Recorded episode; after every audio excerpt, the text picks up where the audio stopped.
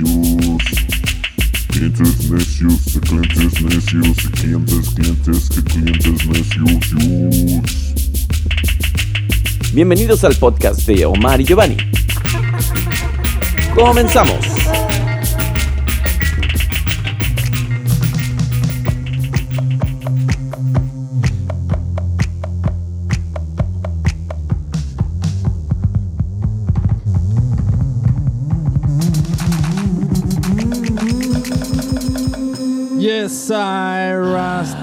Rastafari. Rastafari.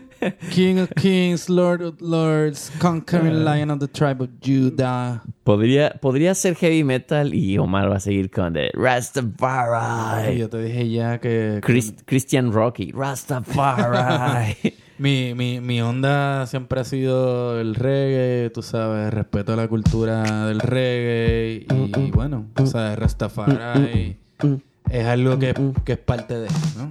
Así que I live bless a todos nuestros podcast oyentes y fanáticos de la, de la buena música, la música caribeña. Esa es la que hay. Ok. ¿Y quiénes somos? ¿Dónde estamos? ¿Qué es ¿Dónde hay? estamos? Eh, ¿a dó- ¿Hacia dónde vamos? ¿Cuál es nuestro futuro incierto? Es- Estamos filosofando ahora de qué, de qué se está convirtiendo este programa, en algo Sí, cristiano. no. ¿Qué? Pues fíjate, es que es, es un día así como nublado, tú sabes, como, como melancólico, yo diría. Eh, sí, ¿de cólicos? De- ¿Te dan cólicos? De alcohólico. de alcohólicos. De, de alcohólicos y te dan cólicos. Exacto. También, también. Aparte porque- no sabemos qué día nuestros podcast oyentes estén escuchando. A lo mejor hoy es un día brillante, bonito, lleno de flores Exacto. y de pajarillos ahí. Va, va a ser un día eh, brillante y florido en sus oídos. O a lo mejor les florean el oído. No, ¿verdad? Este, no, eso suena raro. Eh, sí, eso suena como algo medio, medio improvisto, pero nada, estamos, estamos aquí, tú sabes, este, disfrutando de, de- de otro momento más en compañía de gente buena. Otro momento más mágico, Los mágico. clientes necios, Giovanni, el Too White to be Mexican. Y Omar, DJ Chabacana. Y disfrutando aquí de, de- de un mezcalito eh, sabroso. Así es. Eh, esta tarde, ¿quién nos auspicia sin auspicio? esta tarde, esta tarde vi llover. Diría el O- maestro o- manzañero. ¿O qué mezcal nosotros auspiciamos? Eh, sí, hoy auspiciamos mezcal, que este ya lo hemos repetido bastante porque no se nos ha acabado la botella, que se llama Alipus. Hay que, hay que nutrirnos de, de diferentes mezcales. Que ahora que estoy escuchando el nombre Alipus suena un poco raro, ¿no? Como pus. Sí. Pus de jabalí. Estaría interesante saber de dónde sacaron esto de Lipus. A lo, mejor, a lo mejor es eso, es como, ah, nuestro producto proviene del la pus del jabalí, que la mezclamos con agave, y es una mezcla de diferentes agaves, ¿no? Puede ser, puede ser. ¿Sabes qué? Probé el otro día eh, eh, un sotol bien interesante que se llama Flor, Flor del Desierto. Este, Suena como nombre de Apache, ¿no? Flor del desierto. Puede ser, sí. Este, que es curado con veneno de serpiente cascabel. Ay, qué, miedo, güey. ¿no? Sobreviví. Como niño, ¿y no te moriste? Estoy vivo, estoy vivo y estaba sabroso. así Oye, que pe- pero, pero, pero ¿no crees que ya es un poco medio marketing? Así como de, esto lo hacemos con leche de burro de... Con leche de cabra. leche de cabro. Este, sí, no, con, con Alipus de... qué asco, cabrón. no, pero estaba bien bueno. Este, y bueno, pues se los recomiendo. Si, si, si quieren variar un poquito el mezcal, pues el Sotol siempre es una buena Sí, alternativa. Sotol es bueno. Sotol es muy bueno. Y bueno, este Alipus que estamos tomando, creo que no es Sotol, es uno de estos, este... Eh, ahorita les voy a decir. Es un joven, es un jovencito. Un un espadín. Un espadín, joven. Zing, zing. Siempre que escucho espadín eh, eh, me recuerda así como Game of Thrones, como las espadas, las- el espadín. El espadín no es tremendo nombre. Y fíjate, eh, ¿verdad? Yo no, yo no crecí en esta cultura, pero... Pero, Pero me- te, adop- te adoptamos. Claro, sí, me, me he instruido bastante en lo que son los espíritus mexicanos y, y la chocarreros. que- exacto, este, y la verdad que el mezcal el sotol, bueno, a tal nivel que hasta mis panas mexicanos ahora me están preguntando por recomendaciones de de, eh, Omar, queremos tu expertise para que nos des una degustación de mezcal. Y yo le digo, bueno, pues pasen por lonchería y pregúntenle a Oscar. Oscar es la persona indicada para eso. que sabe. Oye, este, bueno, para no alargarnos 80 minutos como siempre lo hacemos, que ya la vez pasada, bueno, ya varios- varias veces hemos Roto Records de cómo hacer la introducción de nuestro tema. Y no es porque no venimos preparados, sino porque... No, porque nos, nos gusta conversar. ¿entiendes? El intercambio. Es clientes y- necios, de eso se trata esto. Estamos neciando, estamos Eso es neciando. parte de, eso es parte de. Pero- ¿Y, y hoy de qué estamos hablando? Eh, Omar, de hecho estoy muy sorprendido y, y aquellos que no conocen a Omar, este, de cerca, tan cerca como yo, este, donde así, este, hacemos parties y todo juntos y, Claro. y cosas muy divertidas, este, pues estaba justamente narrándome de algo muy cool que hizo, que para que vean que también no nada más estos dos tipos ahí que nada más estamos hablando pendejadas y tal, que por lo general sí pasa, sabes casi Claro. todo el tiempo. Es el punto de esto. Pero, pero hay un, hay un lado, hay un lado más, más académico aquí donde eh, Omar dio unas clases en la prisión en Upstate, en Nueva York, Claro. eh, sobre música. A ver, pero yo, yo, qui- yo quiero que compartas esto porque al principio estábamos debatiendo de ¿hacemos este programa o no? ¿Va a ser muy serio? ¿Va a estar muy, muy profundo, güey, de acá? Y Seca, seca el porrito, cabrón, a filosofar. No, o sea, creo que esto está muy, muy, muy interesante porque, eh, pues, bueno, una, dar una clase en la cárcel, pues ya, ya de pensarlo a mí me, me pone un poco nervioso, güey. Como. ¿cuál, ¿Cuál fue tu impresión? Vamos como por todo ese proceso, güey. Cuando, ¿Cómo fue que te invitaron a, a este rollo, cabrón? Claro, pues nada, tengo una, un- una profesora que es amiga, este, o sea, Amiga, amiga. cole- colega de, de- del trabajo, ¿no? Una antropóloga aquí muy reconocida, este, que, que nada, pues, este, le surgió la oportunidad de ir a enseñar un curso, este, a través de la Universidad de Nueva York, que tiene Qué un cool. programa en una prisión allá arriba en Upstate. Este, en el que, pues nada, ella, ella, se, ella es experta en el Caribe, en el, ca- en el Caribe anglófono. Este, ¿Qué, qué es en el Caribe anglófono? Porque yo soy como un ignorante así de... Es Le- lo que- Levantaría mi mano en ese momento de... Maestro, ¿qué es, qué es Caribe anglófono? Pues búscalo en Google. Eso es lo, que, es lo que los maestros hoy en día tienen que Eh, decir. si es lo que los... lo- exacto, los Realmente es lo que hacen. no deben decir. este, no, este, el Caribe, pues, es el, el Caribe, ¿verdad? Donde, eh, de, la, de lo que fueron las colonias británicas eh, en el Caribe, Ah. eh, que están, pues, distribuidas en diferentes partes. Obviamente, la más reconocida es Jamaica, eh, que originalmente era española. y Espera, lo que explicas, sigue explicando y te voy a hacer un, un fondo musical. Eh, Jamaica. este, que originalmente era una colonia española y después pasó a ser eh, británica, al igual que Trinidad, ¿no? Son las, son las más las más conocidas y las que también pues han, han aportado más en la cuestión musical. O por lo Oh. menos en el imaginario ¿verdad? popular. Este, pues Trinidad tiene, tiene el calipso, tiene la soca, este, de dónde viene el pan. ¿Sabes lo que es el pan? Claro, el PAN es un partido este, político mexicano que es- Claro. es, muy Que viene de moralista. y es, muy, es muy conservador. Sí, claro, lo conozco. Exacto. Este, y además es, es- es algo que se come, que todas las culturas Piden pan, no les dan los maderos de San Juan. Exacto. Este, no, el pan es, viene siendo los lo, steel pans, los steel drums, ¿no? Ah. Este, el instrumento este que son los, que son, ¿cómo ustedes le dicen a, a los garbage cans? A los garb- el basurero. El basurero. Basurero. Nosotros, ¿sabes cómo le decimos en Puerto Rico? ¿Cómo? El zafacón. Zafacón. ¿Qué- de dónde- ¿Cómo sacan esos nombres? Zafacón. Yo quiero hacer una investigación de cómo salen esos nombres. Papi, porque nosotros somos así inventivos, tú sabes, y, Oílo, oílo. y, y, y sabrosos, ¿entiendes? Nos inventamos Zafacón me cosas suena así como que, como que alguien que se zafó de algo, así como. de- no, yo zafacón. Así como yo no, yo no lo hago. Zafacón. Pues hay zafacón. varias versiones, este, originalmente, bueno, se dice que viene de, de una mala traducción por parte de alguien en Puerto Rico que vio un letrero que decía safety can. Ah, sí, sí, lo creo. Este, Sí lo puedo creer. Y dijo, ah, mira el zafacón. este, pero también hay Zafacón. Hay otras versiones, así que eso no importa. En Puerto Rico, en República Dominicana se le llama zafacón. Ah, el zafacón. Este, Eh, pues, También sabes que me recuerda esta canción de Yuri de Con el zafacón, ¿qué cosa sucede? ¿Qué cosa sucede con el zafacón?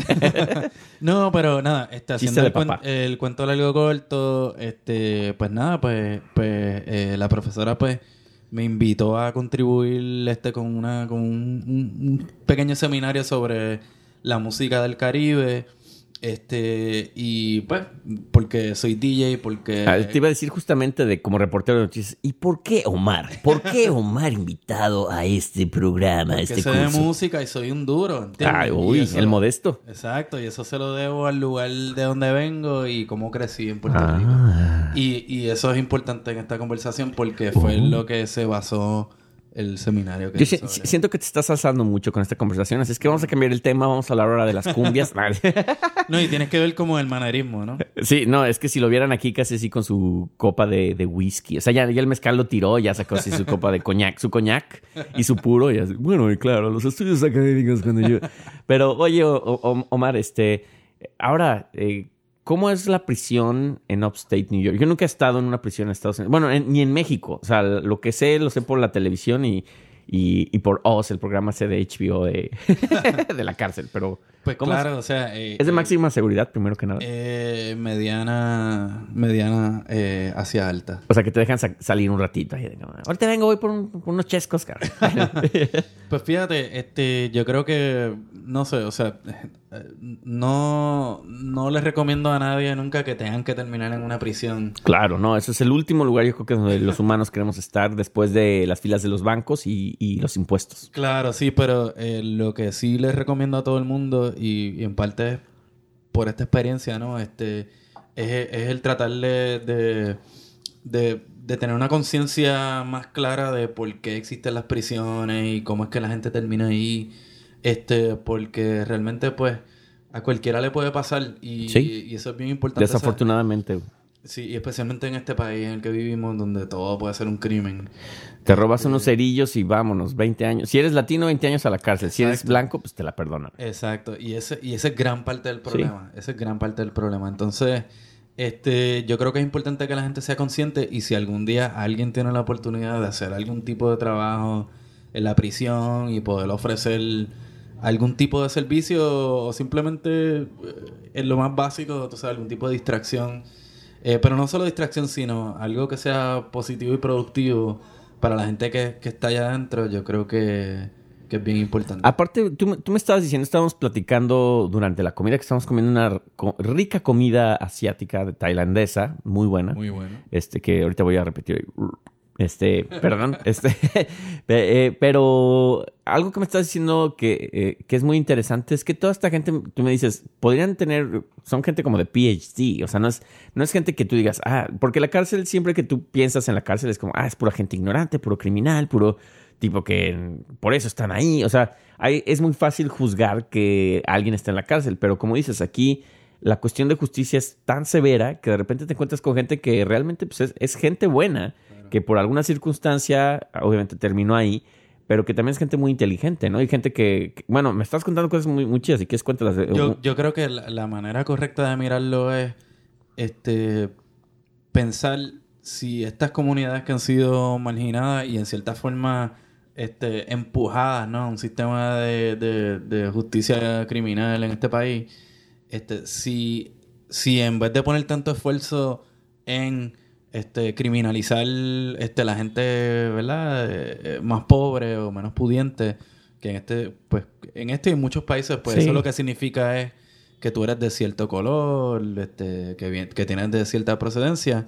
Si se invirtiera en ofrecer las oportunidades correctas, o sea, muchas de estas personas que terminan desperdiciándose, eh, por así decirlo, ¿no? Porque no pueden salir de allí, no tienen las mismas libertades que nosotros tenemos, este, pudieran dársele las oportunidades para que ese potencial y ese talento que tienen se desarrollara, Sí, estuvieran produciendo cosas súper cabronas para esta sociedad, tú sabes. Porque aparte creo que algo, algo interesante de lo que, de lo que me estabas platicando ahorita, ya lo estás, lo, lo estás mencionando en el podcast, es que realmente si tú piensas en la cárcel, se- supuestamente la finalidad de la cárcel es reformar a la gente.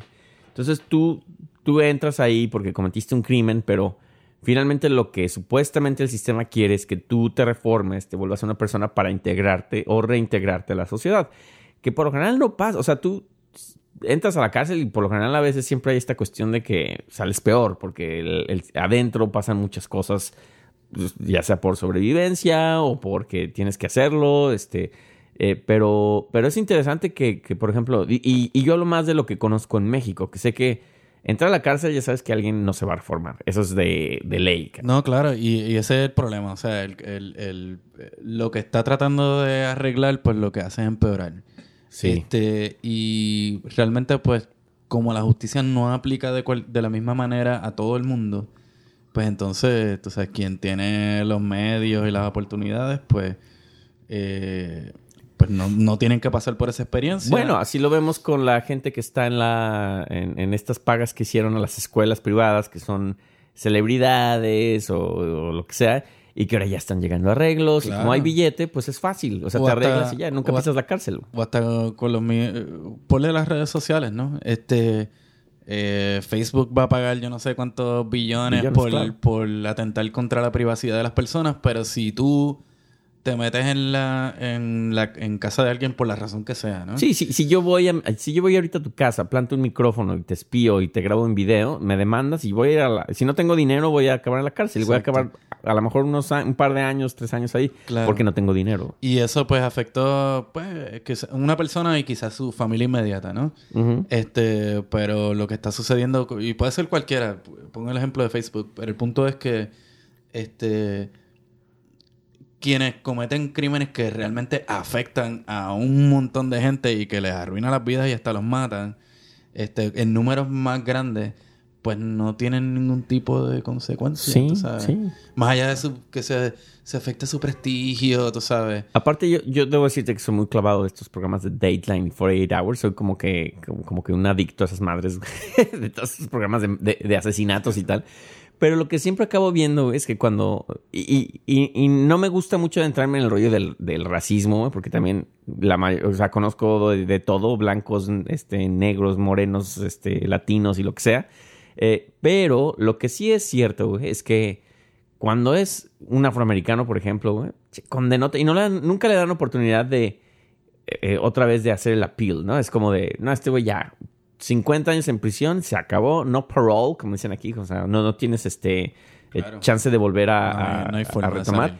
Pero, por ejemplo, a un blanco siempre es como que tú, o, o mi percepción es de que el, el- el sistema trata de, de decir, no, es que este güey no es inocente. O sea, quiero creer que no es inocente, que es un pinche Ted Bundy, un pinche psicópata que mató 50 personas.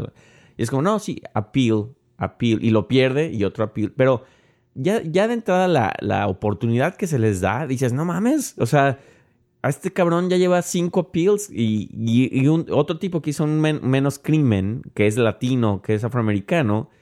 No, ya de por vida y no, no paró. Ya, ya nada más. Y, y, y es muy común, o sea, digo, soy mega fan de esos shows, cabrón. Y, Claro. y el, el- el- la manera en la que se hace es, es igual, o sea, el, el- el patrón sigue siendo el mismo. Hay, hay como un morbo también, en como que como es un mundo prohibido para mucha gente, ¿no? Este, o un- es un mundo que mucha gente que no tienen cierta eh, color o estatus social, ¿no?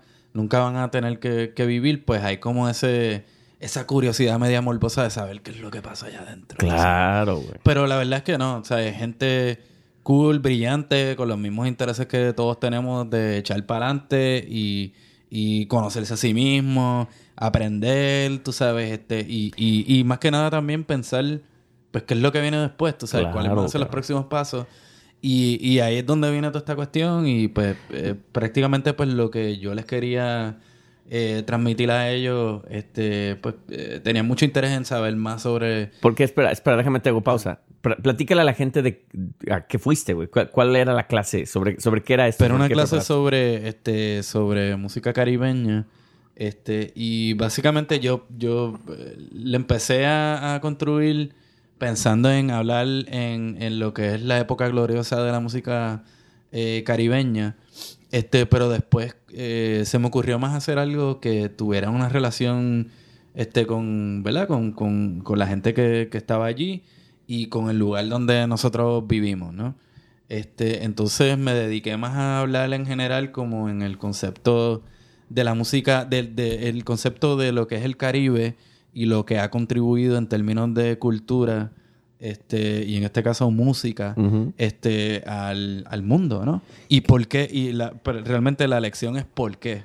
Y aparte, ¿Por qué es así, no? ¿Qué es lo que tiene el Caribe que, que, que no tienen que no otros tiene lugares, en claro. otros lugares? Que aparte es súper cool porque algo que siempre existe en Estados Unidos, los que no viven en Estados Unidos, es que hay esta división de el latino y el afroamericano, ¿no? Son como se odian entre ellos y tal. Y tú tenías ese grupo en el mismo lugar, ¿no? Claro, sí, este, que en cierta forma es un reflejo bien triste de, Sí. de cómo funciona el, el sistema de, de- de justicia, pero este, pero sí, o sea, había un interés de, de- de tratar de entender eso más. Y cuando digo Caribe, pues me, me, me enfoco, ¿verdad? En, en, en, en esas regiones donde son focos de producción cultural, ¿no? Que viene siendo este, Cuba mayormente, o sea, la, la influencia y la importancia de Cuba en lo que es la cultura popular hoy en día, este, o sea, se entiende, pero se conoce, pero realmente no se entiende el Ujú. porqué.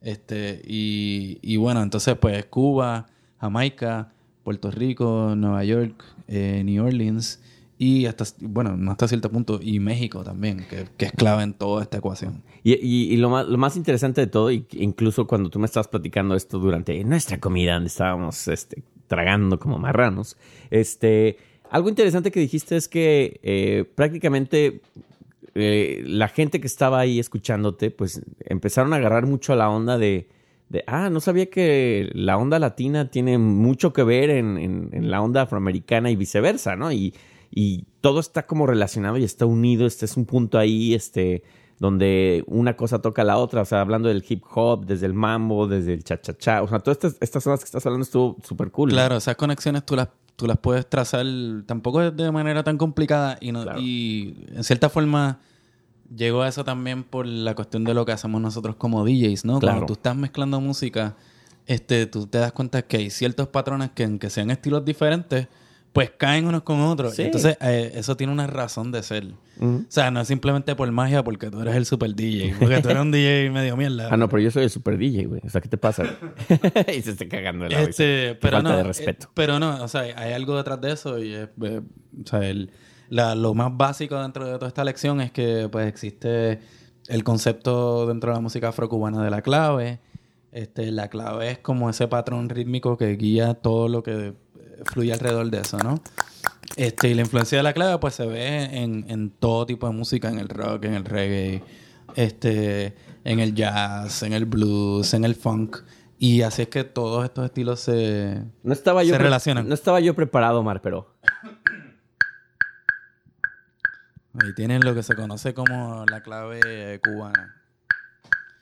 Esta es la clave de rumba, ¿no? ¿Y cuál es la clave del son? Ah, puto. Cree, que, cree que me va a truquear a mí este. ¿Y cuál es la clave de la samba? ahí sí te lo inventaste, ahí sí te lo inventaste. Pero no, este, eh, y eso es lo que realmente, lo, lo que une en todas estas diferentes influencias, eh, oh, perdón, todos estos diferentes estilos musicales, pues viene siendo eso y entre otras cosas, ¿no? Porque lo bonito de esta conversación es que eh, los diferen- estos diferentes focos culturales, pues, se escuchan unos a otros y se influyen unos a otros, ¿no? Entonces, tú puedes encontrar elementos del jazz en la música del Caribe hispano y puedes encontrar elementos latinos en, en, el jazz, que es predominantemente afroamericano, esto en el funk, y entonces esas otras influencias después es lo que le provee, ¿verdad? El, el, el espacio a nuevos estilos a desarrollarse. Oye, oye, Omar, pero eh, eh, est- estás hablando de cómo, cómo narraste, cómo, cómo fue el tema que escogiste para esta, para esta clase, pero a mí, a mí lo que me interesaría escuchar es como, ¿cuál fue tu impresión? O sea, una, ¿cómo entras ahí a la cárcel? O sea, ¿cómo, ¿cuál es el proceso de que entras, este, la revisión, todo este rollo, este, y ya una vez estando ahí en el salón, ¿cómo, es el salón? O sea, ¿cu- ¿cuánta gente había? Todo este rollo. Bueno, es, es un proceso bien, este, bien opresivo, tú sabes. Este, todo, todo lo que tú vas a traer, desde lo que vas a traer contigo, este, hasta lo que te vas a poner.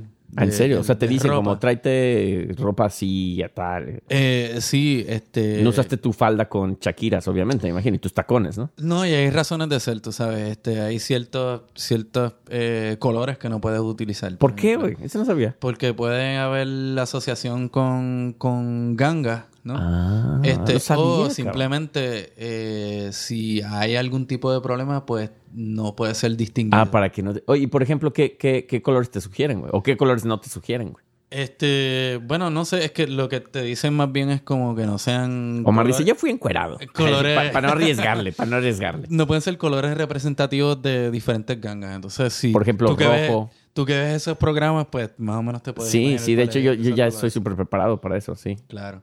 Este, eh, también pues lo que vas a traer, porque hay ciertas cosas que pueden ser Este. Punzo co- cortantes, ¿no? exacto, pueden ser utilizadas como armas. El- o, el- el- o el material que traes, ¿no? el Omar un día antes, ah, antes mi machete no lo puedo llevar. Así, ah, no, mi, mi AK-45, chingada. No mames. Este, sí, entonces pues las cosas que puedes llevar o no puedes Ya. llevar, este, tienen sus razones de ser, pero muchas veces también volvemos al tema que es como la, la criminalización de, de- Sí. de ciertas cosas, ¿no? O de ciertas personas.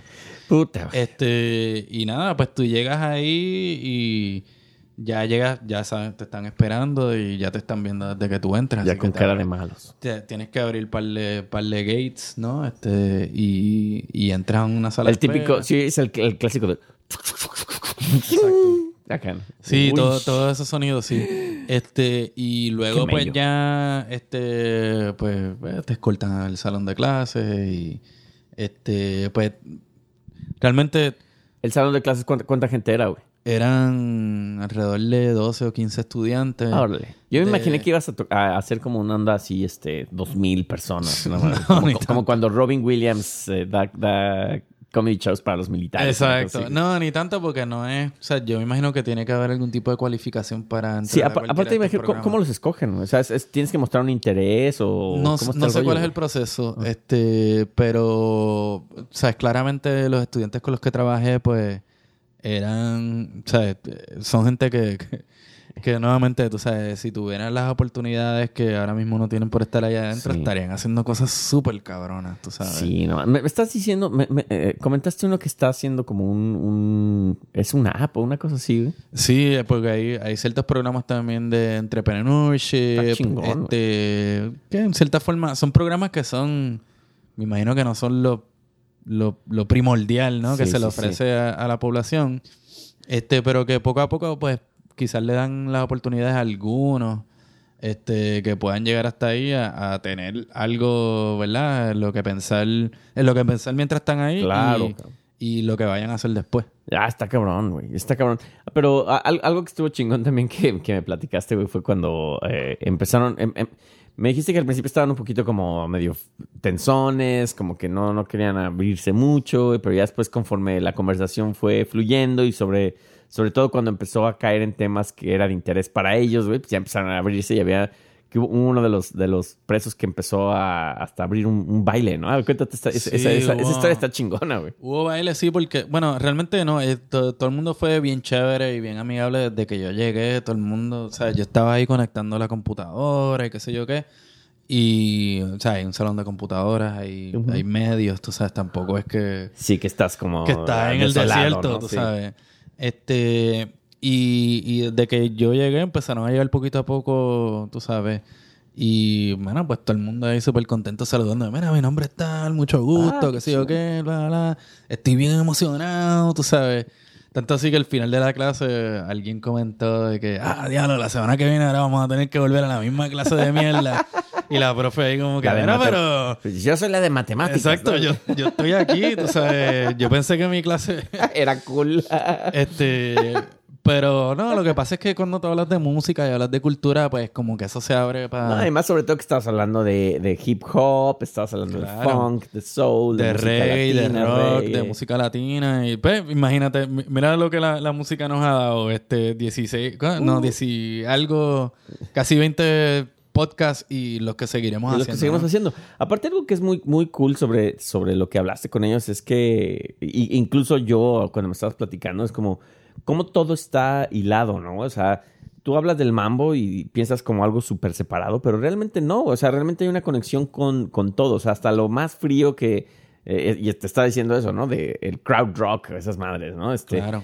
pero todo lleva a una cosa y eh, eh, el crowd rock influenció a alguien que a su vez después eh, a otra persona y acaba siempre tocando una parte latina y es, es bien, inter- bien interesante. O sea, finalmente la música es, es ese hilo que, que rompe con todas las barreras. güey. O sea, si la música fuera, si la, si, si la vida la lleváramos como la música, güey, no habría, no habría muros. Y sin- esa, sin y esa hippie. fue y esa fue la lección, yo creo que, que todo el mundo pues se eh, agarró de cierta forma, ¿no? Que es como, ah, ok, pues todo, ah, todo esto se relaciona, pues, contra. Entonces, realmente pues no estamos tan Sí. separados unos de otros, tú sabes. Es lo que te decía de se- And I can dig this y yo me puedo vacilar esto ahora que tengo como este entendimiento más, más profundo de, de, de cómo, ¿verdad? O sea, nada en el mundo de la música, especialmente en, en este episodio que yo estaba explorando, que es la música caribeña, ¿no? Y las influencias de los focos culturales, pues todas tienen que ver unas con otras. Este, todas se comunicaban unas con otras. Este, y, y, y, pues, este, no solo eh, afectaban en ese momento, en esos lugares en específico, sino que repercutían también en los, en los centros, ¿verdad? En, en las ciudades donde después las diásporas de estas comunidades Claro. este, se encuentran. Este, en el caso de la música latina, lo, lo peculiar, o de la música caribeña en general, lo peculiar es que siendo el, el eh, ¿verdad? El Caribe, el melting pot que es, ¿no? Donde este, tanta gente de diferentes lugares se encuentra, este, pues se produce una cultura que, que es, tan rica, eh, eh, se enriquece, ¿verdad? De las diferentes influencias. Entonces, cuando eso sale de ahí, cualquier persona en cualquier parte del mundo, pues puede escuchar un elemento familiar que les va a gustar en cualquier tipo de música, no importa cuál sea. Aparte, eh, digo, ese es el cliché de la música que, que, se, que se dice siempre de la música es universal.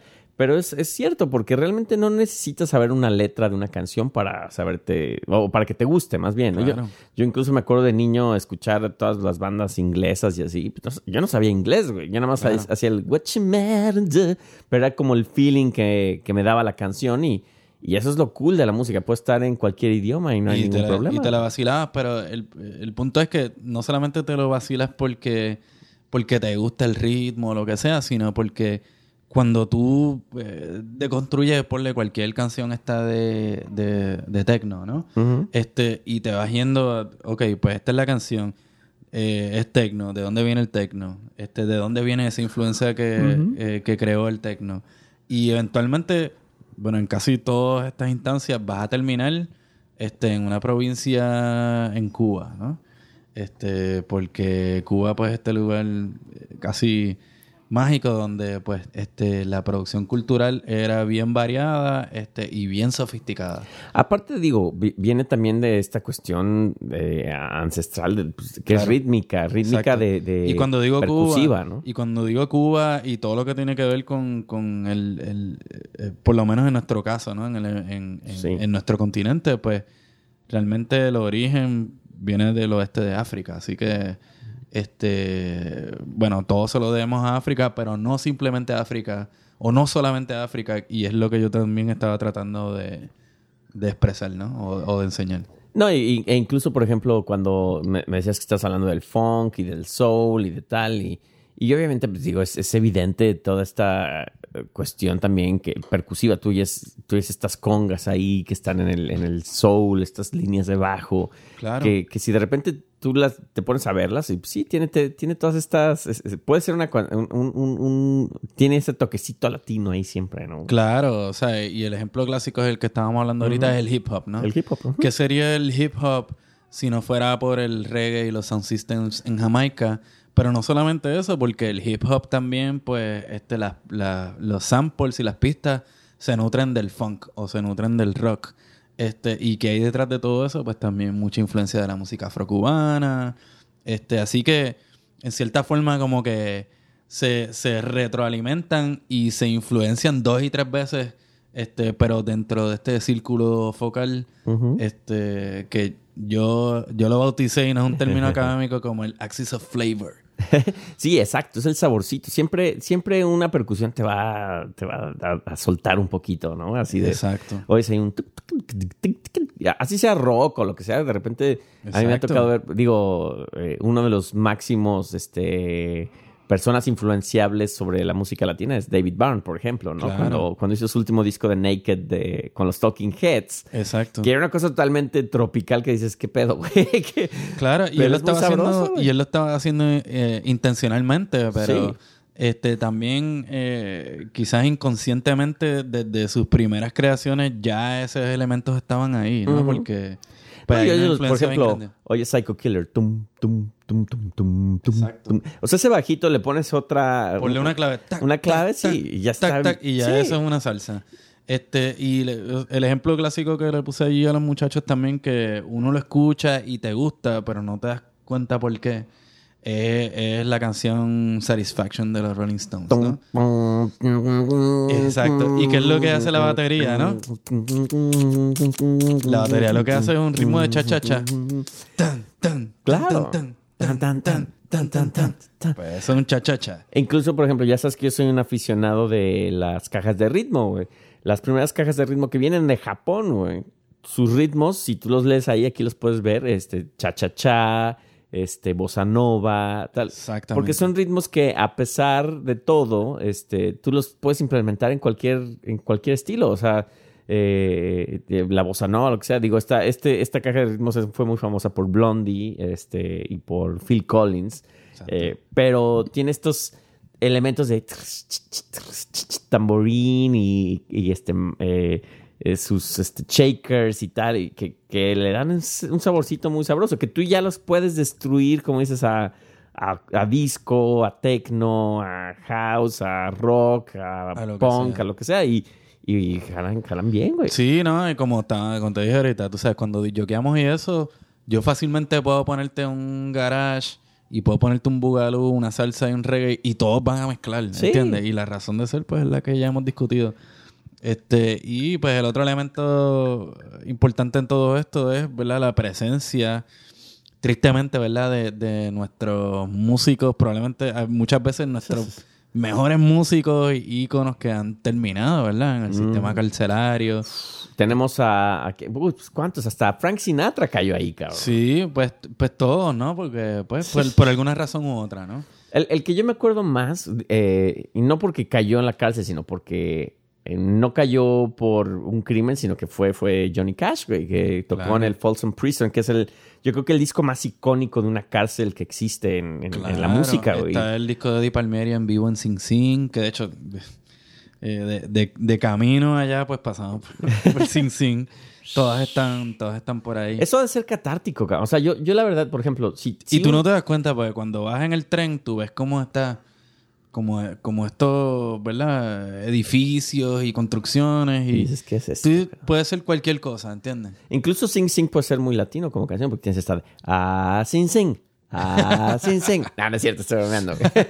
No, pero sí, tú sabes, este, y pues, tristemente, pues, como gran parte de la población que está allá adentro vienen de donde nosotros vinimos, pues, pues, para Palmieri hacer un concierto en Uf. Sing Sing, pues, tú sabes, tenía una población tristemente. Aparte, hoy, que- hoy ando muy, este, hoy ando muy, este, cliché en mis comentarios, pero por ejemplo, realmente algo que te libera bastante es la música, güey. En un lugar como la cárcel, pues es, un, es una manera muy buena de salirte de ese lugar horrendo sí. y te transportas al Caribe, a la playa, a la ciudad, a tu Claro. casa, a donde tú quieras, ¿no? Eso es poca madre, güey. Y ciertamente, pues, para los muchachos allí, este, pues, después, ¿verdad? Comentando, pues, decía, mira, contra, hacía tanto tiempo que yo no me sentía así como, como contento, o sea, es como en comunidad y, y vacilando, tú sabes, no es que ellos no vacilen ni esto, pero, No, siempre hay tensión, me imagino. ¿no? claro, pero,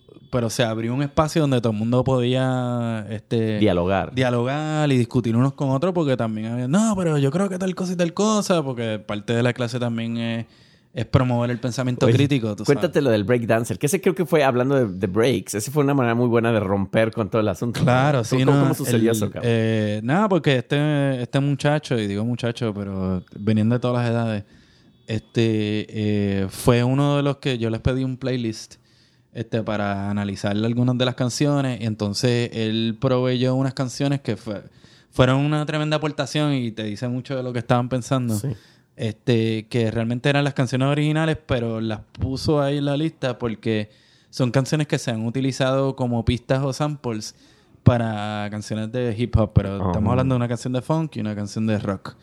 Este, pero cuando tú las escuchas, cuando yo las escuché, yo me di cuenta exactamente por dónde él venía, porque porque las he escuchado. Claro. en otras canciones. No en sus versiones enteras. ¿Qué, qué canciones son para la gente, los podcast oyentes? Era de, este, de Billy Squire, de Big Beat. Y la otra era del Jimmy Castor Bunch. ¿Cómo se llama la canción? Bueno, es un funk. Este, Ahora no, no- no recuerdo el título de la canción. Este, pero nada, pues el muchacho, pues yo pregunto, ¿verdad? Ah, pues quién fue el que pidió esta canción. Y entonces ahí empezamos a hablar de lo que se trata. Este, y el muchacho pues empezó a decir, no, porque a mí me gustaba, porque yo, yo yo quedaba un poquito y bailaba y qué sé yo qué. Entonces, este, alguien dijo, ah, pero ya, ya tú estás viejo, qué sé yo qué. Él, no, papi, yo puedo bailar, qué sé yo qué. Él, ah, pues. O sea, ahí se formó como que eso. Y dijeron, ah, no, pues. El tipo se paró mientras estaba sonando la canción y se paró y empezó a breakear ahí en el medio del salón. ¡Wow! Imagínate esa escena, cabrón. Y te estoy hablando de un don de cincuenta y pico de años. tú. Echándose su breakdance, cabrón. ¡Qué maravilla! cabrón, tú cabrón. sabes, y pues fue un momento que como de, de, de, de triunfo, ¿no? y Para- liberación para todo el también, ¿no? mundo. Sí, qué chingón. Y O sea, estuvo eh, eh, ahí es cuando lo que decimos, literalmente la música fue el factor que unió a todas estas, todas estas Claro, personas porque ahí, ¿no? yo no creo que en, bueno, no sé, no sé, pero me imagino que no hay muchas instancias en las que un pana como él pues tenga la oportunidad de breakear ahí en el medio. de- Claro, no, pues que imagínate si está en, en medio de la nada empieza a breakear y lo van a agarrar a golpe. Exacto. Pero aquí había un buen Está loco. contexto donde voy a demostrar que yo era DJ, que la música era mi pasión. Qué, qué Sí, chingón, güey, porque sí, realmente es, es, es, es, una yo creo que fue una experiencia increíble. esa, Sí, no, tú sabes, bien, bien chévere. Y, y otra parte bien interesante de, to- de todo el viaje fue el viaje de llegar ahí. Claro. Este, y, y, ¿verdad? El taxista que nos llevó allá, pues resultó que era un don puertorriqueño, que había jugado baloncesto profesional en Puerto Rico. Wow. Así que hablamos un montón de la época gloriosa del baloncesto en Puerto Rico.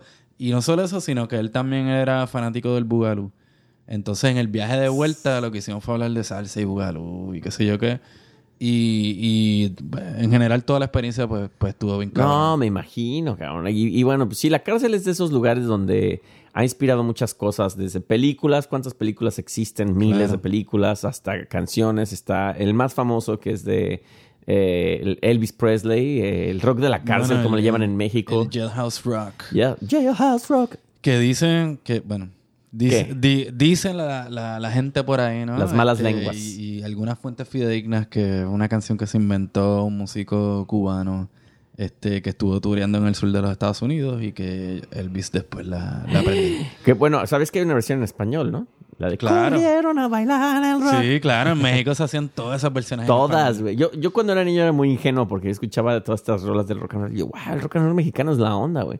Ya cuando las vienes en, en inglés, yo así de, ah, uh, Sí. ah. Era como cuando yo escuché a los... Cuando, o sea, yo siempre escuché pues todos los programas de televisión en español, doblados en español, que los doblaban en México. Este, y después cuando, después ahora me he acostumbrado a escucharlos en inglés, pero cuando los escucho nuevamente en español, como que te das cuenta de, que, no, este cabrón es un mexicano ahí hablando como Homero, tú sabes. Obvio, obvio. Dice, se encuentra, se encuentra Rolando, ¿Rolando qué? Rolando Mota. Rolando Mota. Es como... Sí, es muy mexi- es mexi- me- mexicanizamos todo, incluso los Simpsons, Shrek y, y todo lo que se le Exacto, exacto. Pero eh, sí, no, la, la- la cárcel es un, es un, ya como lo decimos, es un lugar que no queremos acabar ahí, evítenlo si pueden, eh, pero a la vez también es, es reconociendo a gente que probablemente a lo mejor estuvo ahí por alguna cosa mínima y que pues desafortunadamente están ahí y bueno, están esperando a salir. Hay, hay algunos que van a salir, ¿no? Pronto, me dijiste, ¿no? Claro, sí, y yo creo que lo importante de todo esto es cuestionarse primero quién, quién está ahí y, Sí. y, y por qué y cuáles son las condiciones que, que te llevan a estar ahí y si pues todo el mundo pues eh, está siendo medido de la misma Sí, manera. ¿no? esa es la cuestión. Hay, hay un documental muy bueno que les recomiendo que es, eh, es viejo, que es sobre la cárcel de Lecumberri, que es una cárcel que existió en México hace ya años. Enorme, una de las cárceles más grandes de, de- de México. Y, y, puta, ¿sabes? El- ve- eh, ahí la cuestión Eso me es, recuerda como a la serie esta de Locked Up Abroad. es, es- es un poquito así, pero es interesante ver... el- creo A mí que- me encanta esa serie, pero también por el... Es, como un el, morbo, el o morbillo, claro, ¿no? Y es, está lo mismo. O sea, Lecumberris es, es, es un documental como de los setentas, ¿no? Y, pero lo más cagado es que ves a la gente, como dices, la oportunidad, ¿no? Los, los pobres, pues viviendo jodidamente en la cárcel. Los ricos, viviendo como ricos, güey, con Claro. canchas de tenis, Bueno, cabrón. y cárceles para ricos. los, los políticos y todo, eh, Claro. departamentos de dos pisos, güey. O sea, yo decía, ¿qué es esto? Y el tipo vestido con su trajecito de tenis. Y, no, sí, ahorita vamos a ir a jugar un poco de tenis, mi colega y yo. Y yo o sea, esto, es- esto no es democracia para nada, güey. O sea, Claro. eh, hasta Digo- la cárcel tiene sus, sus, sus, eh, sus lados ahí, este, Y las, y preferencias. ¿no? las dinámicas en sí son, ¿sabes? Eh, ciertas formas parecidas, pero con diferente nivel de privilegio, ¿no? Sí, Porque sí. básicamente, pues, en la cárcel normal, pues, la gente hace lo mismo, ¿no? No, voy a janguear con mi pana. Claro. Es lo único que tienes que hacer, Sí, tú sabes. sí.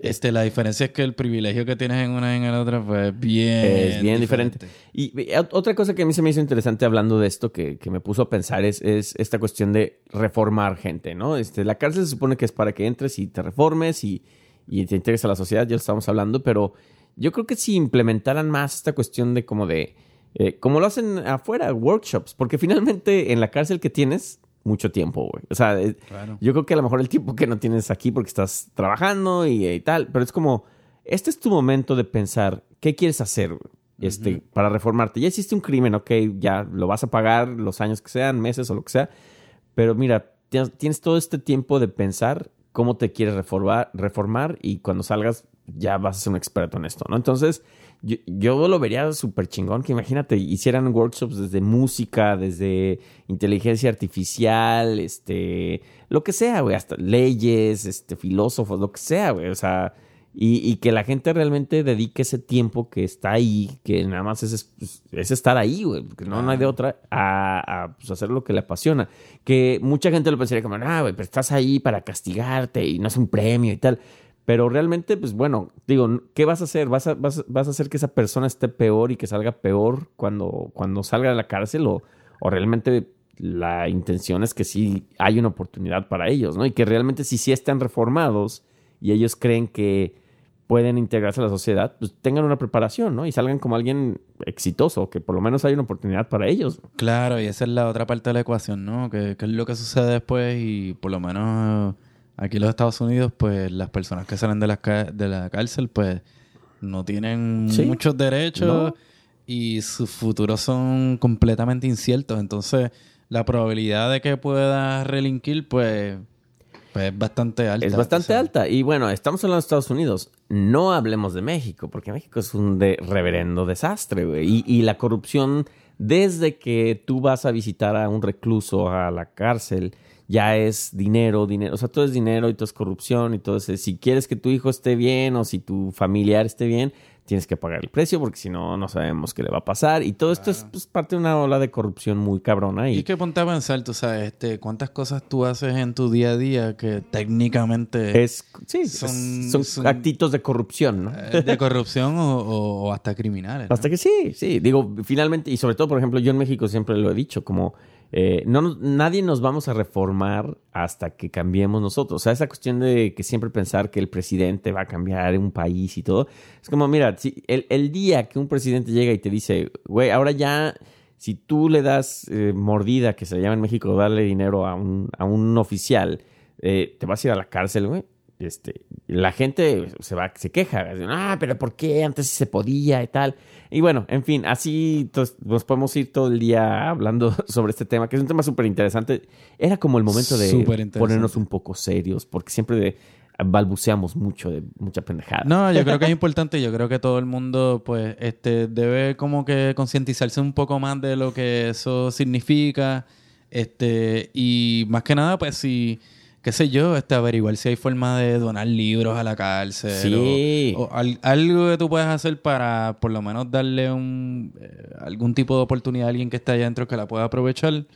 Pues, que lo hagan porque, tú sabes, tú nunca sabes si tú vas a terminar ahí, así que... Y, y la otra también, güey, es que, digo, a mí, yo en lo personal te puedo decir, güey, es como apreciemos lo que tenemos, cabrón, porque la verdad, eh, la libertad que tenemos de podernos ir ahorita aquí a tomar un café, o la cosa más simple, güey, ir a por un, por un café, así tal cual, este, pues puta, güey, es, es, es, es algo que lo vemos como, ah, qué hueva ir por un café. Sí. Pero tenemos la libertad de hacerlo, güey. Sí, Este, finalmente yo podía irme a, mi casa ese día, pero la gente no. Sí. Este, y no solo apreciar lo que tenemos, sino aprender a no despreciar También. lo- mucho, mucha de la gente, ¿verdad? Y muchas de las cosas que tenemos alrededor de nosotros. Sí. Porque, este, pues, eh, cuando no las tienes, pues no las puedes aprovechar. Te vas a hacer llorar, Omar. Este, este programa Pero muy triste. cara. no, no es triste. Yo creo que yo creo que también hay, hay oportunidad de, de aprender algo, tú sabes. Y yo aprendí probablemente más de lo que ellos aprendieron de mí. No, que- claro. Sí, digo, el- el hecho de que nada más me hubieras contado cuando estábamos platicando es, es, es impresionante. Porque si no,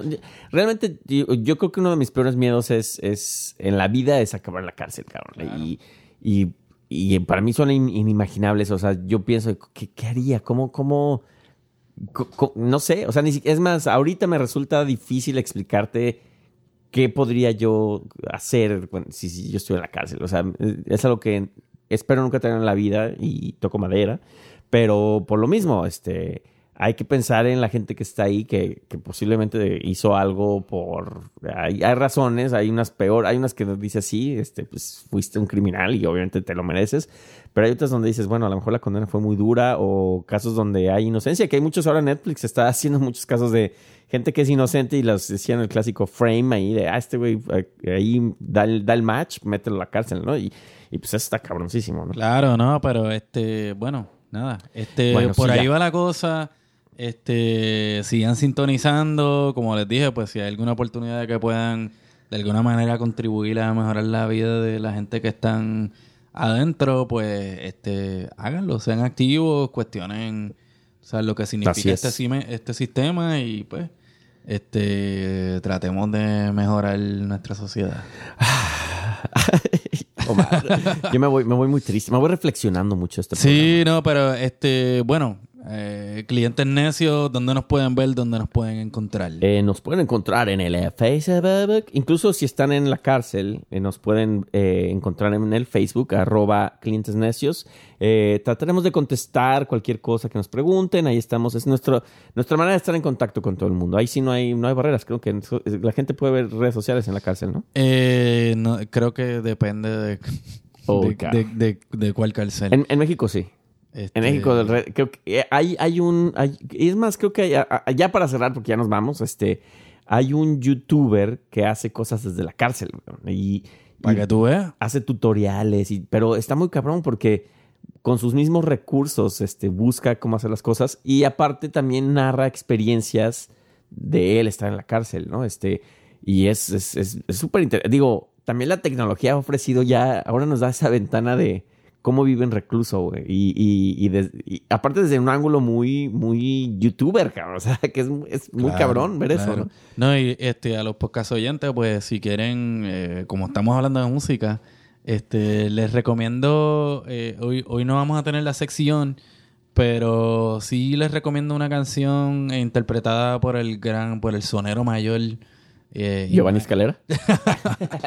este, Omar, no.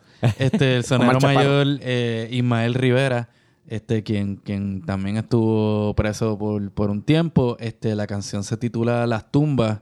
Y Las Tumbas, pues, es una, una, una cárcel aquí en la ciudad de Nueva York, este, que alguna gente conoce.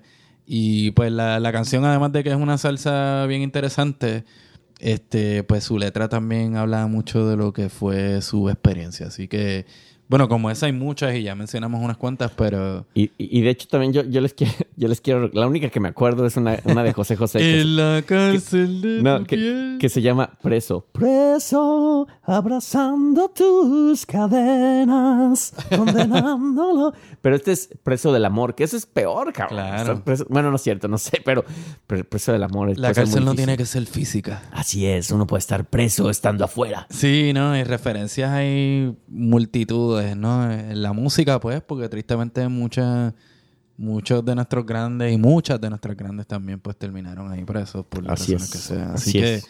este, nada, Corillo, pues ahí estamos. Cuídense, cuídense. Suave. Y pues bueno, ya, bye.